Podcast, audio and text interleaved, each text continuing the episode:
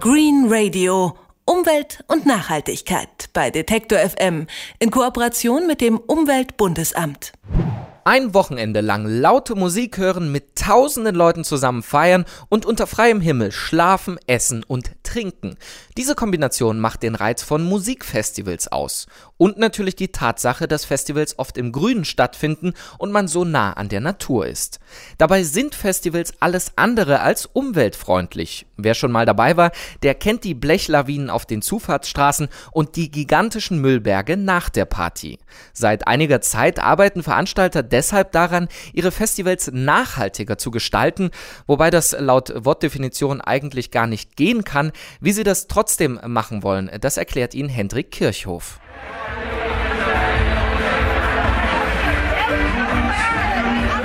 Ein Festivalgelände gleicht einer Kleinstadt. Tausende Besucher leben ein paar Tage auf engstem Raum zusammen, müssen essen, trinken, sich waschen. Das alles kostet große Mengen Energie, ganz zu schweigen von der stromfressenden Bühnentechnik und Beleuchtung. Doch der größte CO2-Ausstoß entsteht auf den Wegen zum und vom Festivalgelände, sagt Jakob Bilabel, der Gründer der Green Music Initiative. Es gibt eben keine Infrastruktur. Jede Würstchen, was du vor Ort isst, muss dahin geschafft werden. Jeder Müll, den du vor Ort produzierst, muss weggeschafft werden. Das macht es eben gar nicht so einfach, so ein Festival wirklich klimaverträglich zu produzieren. Jakob Bilabels Green Music Initiative entwickelt seit gut fünf Jahren Ideen für nachhaltigere Festivals. Das fängt bei der Anreise an. Viele Veranstalter achten mittlerweile darauf, dass die Besucher klimafreundlich anreisen. Zum Beispiel mit vergünstigten Fahrkarten für Bus und Bahn. Dann gibt es Festivals, die sich darum kümmern, dass ihre, ihre Fans, die sie besuchen, wenn sie dann mit dem Auto kommen, dass diese Autos gut ausgelastet sind. Also wenn du halt zu viert mit vier Freunden im Auto sitzt, ist deine CO2-Bilanz ganz schön gering. Manche Festivals organisieren deshalb Mitfahrgelegenheiten, andere bieten für vollbesetzte Autos bessere Parkplätze an oder ein Eintrittsbändchen, mit dem man besonders nah an die Bühne kommt. Zum Melt-Festival bringt ein ganzer Hotelzug Gäste aus Köln und dem Ruhrpott ins sachsen-anhaltische Gräfenhainichen. Während des Festivals dient der Zug zugleich als Schlafplatz. Gerade bei naturnahen Festivals entdecken viele Besucher auch das Fahrrad als Fortbewegungsmittel. Auf diesen Trend hat das Unternehmen Konzertkultur aus Eberswalde reagiert, wie Geschäftsführer Michael Kellenbenz erklärt. Wir bieten den Veranstaltern im Moment zwei konkrete Module an. Das eine Modul ist ein mobiler Fahrradverleih. Das andere Modul ist eben ein mobiler Fahrradparkplatz, den wir Fahrradgarderobe nennen, wo der Besucher dann sein Fahrrad eben mit zur Veranstaltung bringen kann und das Fahrrad bis zu 24 Stunden rund um die Uhr bewacht ist durch uns. Beim Immergut-Festival in Neustrelitz an der Mecklenburger Seenplatte hat Konzertkultur dieses Jahr zum zweiten Mal Fahrräder verliehen, mehr als doppelt so viele wie im Vorjahr.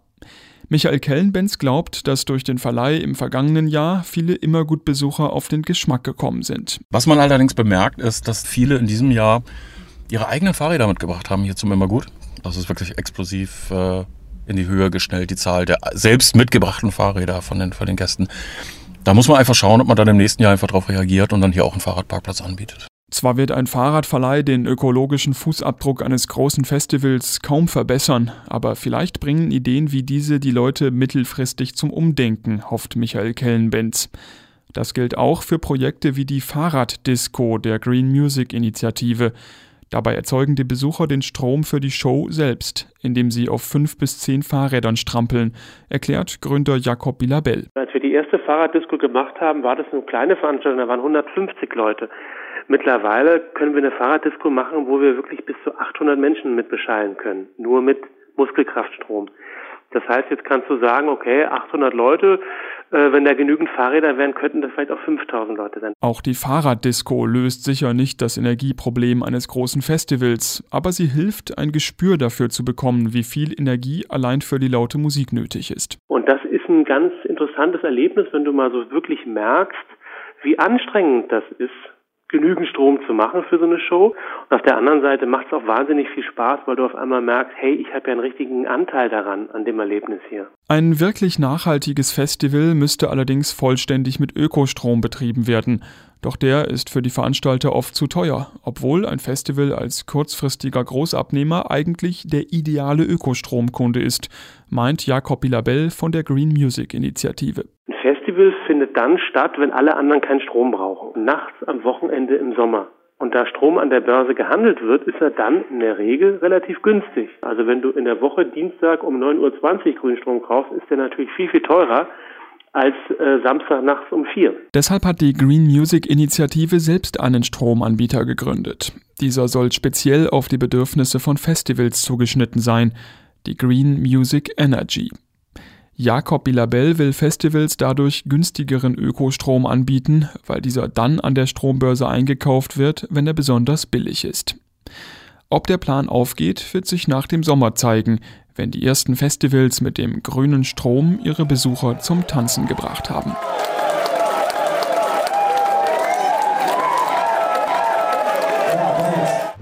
Green Radio Umwelt und Nachhaltigkeit bei Detektor FM in Kooperation mit dem Umweltbundesamt.